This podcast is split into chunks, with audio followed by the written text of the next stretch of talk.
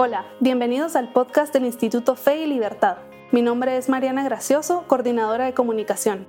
En este espacio conversamos con expertos, analizamos posturas sobre economía, religión, libertad y más.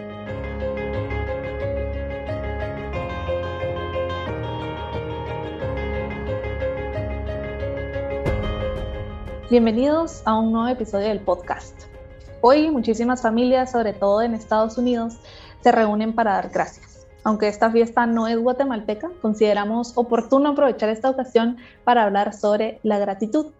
Y hoy nos acompaña Ronnie Madrid, licenciado en Teología y máster en Teología Pastoral, pastor fundador de Vida Real, una congregación cristiana evangélica, autor del libro La Vuelta al Corazón en 40 días y miembro del Consejo Consultivo del Instituto Fe y Libertad. Bienvenido, Ronnie, y muchísimas gracias por acompañarnos. Muchísimas gracias por invitarme a este espacio. La verdad es que me siento honrado, privilegiado de poder compartir con buenos amigos un tiempo y un buen tiempo hablando de un tema que seguramente va a traernos muchos beneficios, ¿verdad? Así es, Ronnie, muchísimas gracias. Y para comenzar, eh, quizá mm, de forma general, ¿verdad? Quería preguntarle qué nos dice la Biblia sobre la gratitud, cómo la explica y y por qué debemos ser agradecidos. Muy bien, muchas gracias. Pues la Biblia está llena de invitaciones a ser agradecidos y una de las cosas ah, o de, los elementos que acabo de estar meditando en relación a la gratitud es que la gratitud es parte de la, de la adoración, que, que realmente la gratitud es parte integral de la adoración.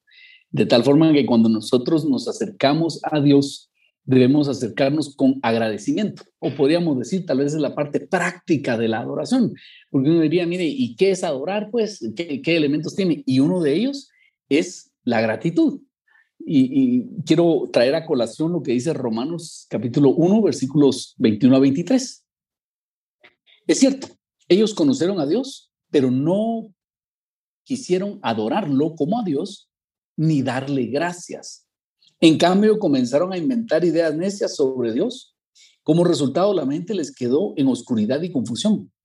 Afirmaban ser sabios, pero se convirtieron en completos necios. Y, en lugar de adorar al Dios inmortal y glorioso, rindieron culto a ídolos que ellos mismos se hicieron en forma de simples mortales, de aves, de, de animales, de cuatro patas y de reptiles. Lo que quiero destacar es cómo la falta de gratitud es falta de adoración. Y según nos dice acá, es posible creer en Dios y no adorarlo ni darle gracias. Es perfectamente posible decir, sí, Dios está ahí, pero no lo quiero adorar, menos darle gracias por lo que está sucediendo. Entonces, uno de los primeros elementos que quisiera destacar es cómo la gratitud es parte integral de la adoración. Y si nosotros queremos mostrar adoración al Señor, debemos aprender a ser agradecidos y esto en momentos eh, difíciles o no, nosotros debemos ah, ser agradecidos con Dios. Eso nos dice también la, la escritura, que dice Primera Tesalonicenses 5:18. Dad gracias en todo, porque esta es la voluntad de Dios para con vosotros en Cristo Jesús. Entonces, este es un desafío muy grande, porque la Biblia nos dice que debemos dar gracias en todo. Yo sé que es fácil dar gracias cuando las cosas nos, nos, nos van bien. Por ejemplo, en este, en este tiempo de post-pandemia, seguramente hay gente que está diciendo, pero ¿por qué voy a dar gracias ahora? Si mi familiar ya no está conmigo, si Dios, yo le pedí cosas a Dios y no me las concedió. Tal vez una persona ha pasado un tiempo de escasez económica, o, la pérdida de un familiar o alguna enfermedad recurrente y a veces uno está, Dios, yo creo que me sanes, ayúdame con esto y pareciera que, que no. Y lo peor es que de repente aparece otra persona y cuenta que a ella sí Dios le hizo un favor, le hizo un milagro. Ana siente así como con ganas de, de reclamar. Pero dice acá la escritura que la voluntad de Dios es que nosotros seamos agradecidos en todo. ¿Por qué? Porque fácil es dar gracias cuando las cosas van bien, pero adorar a Dios cuando las cosas no están bien, eh, tener una actitud de agradecimiento a pesar de que las cosas no hayan salido como nosotros queríamos. Ese es el verdadero sentido de la gratitud y la adoración. Yo tengo aquí unas notas. Agradecemos por lo que entendemos y por lo que no entendemos. Y porque aquí podríamos decirle a Dios, esto sí no lo entiendo, ¿por qué, ¿por qué pasó esto? Un accidente, ¿verdad? Pero si nosotros estamos con una actitud de agradecimiento, decimos, Dios, aunque no lo entiendo, te doy gracias. Agradecemos por lo que nos agrada y por lo que no nos agrada. Entonces decimos, Señor, esto no me gusta. Eh, el, desarrollo de estos acontecimientos no es de mi agrado, pero de todos modos te doy gracias porque sé que algo bueno puede traer eso. Y, de todos modos tú eres Dios y tú eres más sabio que yo y, y sabes lo mejor. Y también agradecemos en la abundancia y en la escasez. Y aquí quiero hacer notar al apóstol Pablo que está en la prisión y él le dice a los, filipenses que le han enviado una ofrenda, le dice, miren, gracias por la ofrenda que, que me enviaron. Y esto no es para que ustedes me envíen más. Y dice Pablo, sé tener suficiente y sé tener poco. Sé tener en abundancia y sé tener en escasez. Dice, sé comer hasta saciarme y sé padecer hambre. Dice, todo lo puedo en Cristo que me fortalece. Entonces, eso es algo extraordinario cuando llegamos a ese estado de madurez cristiana y podemos agradecer a pesar de que las circunstancias no sean como nosotros las, las queríamos, ¿verdad? Pero perdón, ya solo me quedé hablando yo, es que me emociona mucho el tema. No, no, por supuesto, para eso lo tenemos acá, para que comparta todo ese conocimiento con, con nosotros. Y cuando, cuando empezó a hablar, eh, mencionó que eh, pues la gratitud está relacionada también con esta adoración a Dios. Y me llama la atención porque creo que actualmente está un poco de moda hablar de la gratitud en espacios que no son cristianos necesariamente y, y también está bien porque todos estamos llamados a ser virtuosos, ¿verdad? Pero sí me preguntaba si usted cree que existe una diferencia, por ejemplo, entre ser agradecido con la vida, con el universo, conmigo mismo eh, y dirigir esa gratitud a Dios. Sí, eh, muy buena pregunta, me parece eh, ideal porque vivimos en una sociedad que cada día quiere excluir a Dios de todos los contextos. Entonces eh, está esta tendencia donde decimos, estoy agradecido con la vida, estoy agradecido con, con, con todo, y, pero ¿a quién se dirige esa, esa gratitud? Creo que gratitud sin dirigirla a Dios puede tener algunos beneficios, definitivamente. Si uno está agradecido si uno es agradecido, va, va, va a tener mejores relaciones con las personas. Es, es, esa reciprocidad donde uno le dice a un maestro, miren, muchas gracias por la clase que me dio. Yo creo que todos hemos recibido clases con maestros que se prepararon y con maestros que no se prepararon para la clase. Y, y, entonces es decir, mire, muchas gracias, me di cuenta que le puso empeño. O, o con las personas que tenemos cerca, tal vez una persona que está desempeñando una labor tal vez básica, pero fundamental, como la limpieza, como alguna situación de seguridad, decirle, mire, muchas gracias por usted eh, nos está cuidando a la gente o a una persona de mantenimiento. Eh, eso mejora nuestras relaciones. Sin embargo, gratitud sin reconocer a Dios nos deja con un enorme vacío. Y me viene a la mente el testimonio de conversión de Ken Blanchard. Ken Blanchard eh, escribió un libro que se llamaba El, el gerente en un minuto, One Minute Manager. Y dice que se le vendió, pero por millones. Y, y él se confesaba agnóstico, eh, no sé si Dios existe o no. Y un amigo cristiano se le acercó y le dijo, le, dio una, le, le planteó una pregunta que lo dejó desubicado. Y a raíz de eso él empezó a buscar a Dios. Le dice, mira, y cuando a ti te pasa algo bueno, ¿a quién le agradeces? Y, y Ken Banchar se quedó meditando en eso y empezó a pensar, esto no puede ser producto de la casualidad, tiene que haber alguien detrás bendiciéndome, porque este libro se vendió de manera ridícula, dice él, y, y eso lo llevó a entender, sí, las cosas buenas tienen que venir de alguien bueno, y eso lo llevó a encontrar a Dios.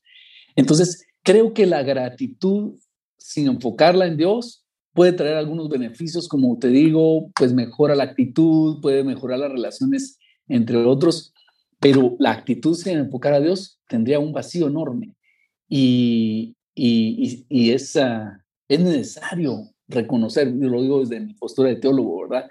Que hay una fuente de la bondad y, esa fuente de la bondad es Dios. Y, nos sentimos, cuando la criatura regresa a su creador, se siente llena, se siente eh, que ese vacío interno se ha, ha sido llenado porque le está dando identidad a esa fuente de bondad. Muy, sí, yo creo que es una excelente respuesta, porque yo le había estado dando vueltas eh, y, decía, sí, de plano hay una, hay una diferencia, pero si tuviera que explicarlo, eh, tal vez no lo hubiera podido hacer tan bien como lo hizo usted, así que muchas gracias. Muchas gracias. Y bueno, preparándome para este podcast leí eh, muchísimo, pero me parece que fue así es Luis quien decía que la gratitud nos permite desarrollar otras virtudes, entre ellas la humildad, que es necesaria la humildad para ser agradecidos y que ambas están estrechamente relacionadas. Y le quería pedir que nos explicara en qué consiste esta relación entre la humildad y la gratitud y aprovechando, preguntarle qué otras virtudes cree usted que pueden surgir de la gratitud. Muy bien. Y yo creo que la, digamos, lo opuesto a la humildad sería la soberbia, la altivez. Y cuando una persona deja de ser agradecida, lo que empieza a crecer en ella es esa altivez, ese sentido de me debió haber ido bien en todo. O sea, la vida me debe algo, la gente me debe algo. Y empezamos a crecer en soberbia y, dejamos de, de agradecer y de notar los pequeños y grandes detalles de otros. Y en ese contexto eh, escuché a Tim Keller, un predicador, citando a C.S. Lewis, hablando del infierno. Y él decía que el infierno, para ponerlo en, parámetros prácticos, es un estado en el cual las personas se vuelven tan egoístas que no quieren salir de ahí. Y decía Tim Keller, mire, la concepción bíblica es que usted sigue viviendo a pesar de que este el cuerpo se desintegre. Ah, su ente, eh, su espíritu sigue viviendo. Entonces, si usted desde esta vida empieza a cultivar una actitud egoísta, falto de gratitud, eh, eh, pensando que usted es el centro del universo, esa actitud empieza a crecer hasta que queremos estar aislados, amargados, porque queremos que todo el mundo nos debe algo. Y eso en sí se convierte en un infierno.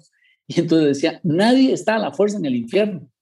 Todos están en el infierno a, voluntad, porque el egoísmo, porque la, sí, el egoísmo ha crecido tanto, la falta de humildad, eh, nos ha llevado a un egoísmo y nos llega a encerrarnos en, en nosotros mismos. Por otro lado, la gratitud, la humildad, empieza cuando nosotros nos proyectamos hacia, hacia Dios y, cuando somos agradecidos con Dios, queremos ser agradecidos con otras personas, porque como, como bien dices, crece en nosotros esa, esa actitud de humildad, porque reconocer lo que otros están haciendo requiere humildad. Reconocer que, eh, que no me lo merecía, que, que no me lo merecía y que alguien me ayudó en mis tareas, eso requiere humildad.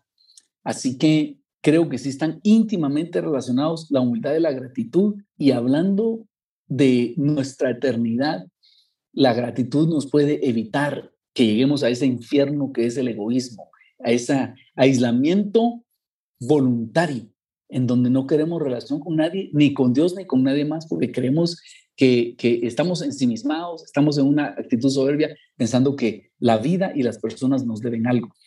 Así que la, la gratitud cultiva la humildad, necesita la humildad y nos nos evita de caer en un estado de egoísmo tal que nos aislaría por la eternidad de la relación con otras personas. Interesante, porque eh, escuchándolo también se me ocurre que entonces no solo incrementa, digamos, la, la, humildad, sino también al final la generosidad, ¿verdad? Nos volvemos, al ser agradecidos, queremos dar más, estamos más presentes en la vida de los demás, eh, somos más serviciales y es así como se pueden ir desarrollando otras virtudes. Eh, entonces me parece muy, muy interesante. Y, tienes razón, la, ah, la generosidad, el altruismo también pueden ser resultados de estar agradecidos, porque así como alguien me ayudó en cierto momento, yo también, cuando tengo la oportunidad, quiero ayudar a otras personas y es, es como un reflejo de la gratitud, la generosidad y empezamos a sentirnos felices de ver el rostro de alguien cuando, cuando lo ayudamos en algún aspecto, ya sea económico o, ayudarlo con algo, eh, se, se, empieza a sentir bien, pero eso es señal de que eh, estamos cultivando humildad y gratitud, ¿verdad? Sí, tiene razón.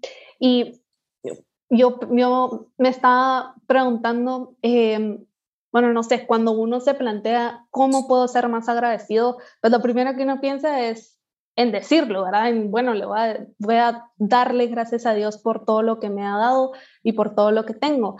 Pero también pienso que pues nuestras acciones deben ser coherentes con nuestras palabras. No podemos decir gracias y después, eh, por ejemplo, no, no utilizar las, las, virtudes o los talentos que Dios nos ha dado eh, para hacer algo bien, por ejemplo, para, explotarlo.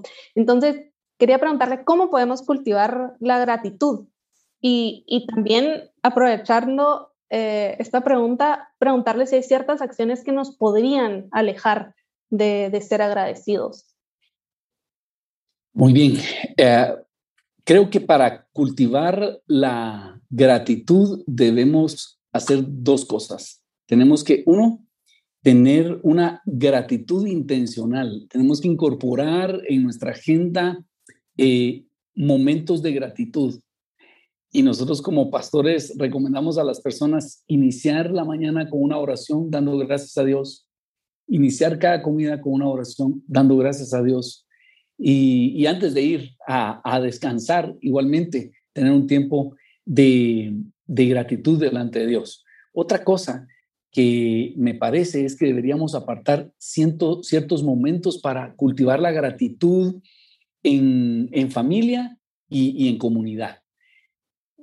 Con mi familia desde hace un tiempo nos eh, tratamos de, reunirnos los días lunes. Con mis hijos yo los llamo, miren, vamos a tener un tiempo espiritual y empezamos eh, escarbando por qué estás agradecido.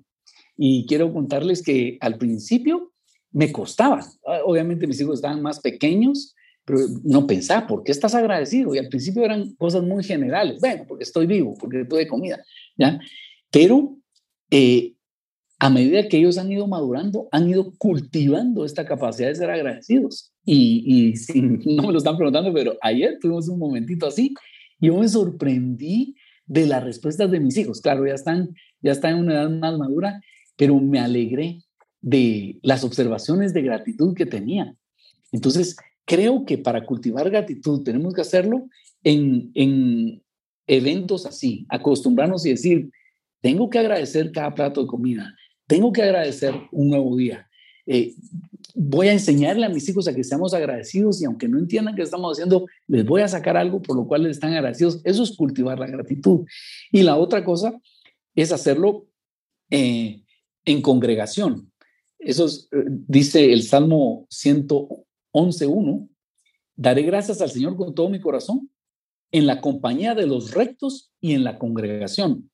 Entonces, también tiene un efecto positivo congregarnos con otras personas que comparten nuestra fe para mostrar nuestro agradecimiento y, juntos hacerlo. Entonces, es, esto cultiva la gratitud porque es en comunidad.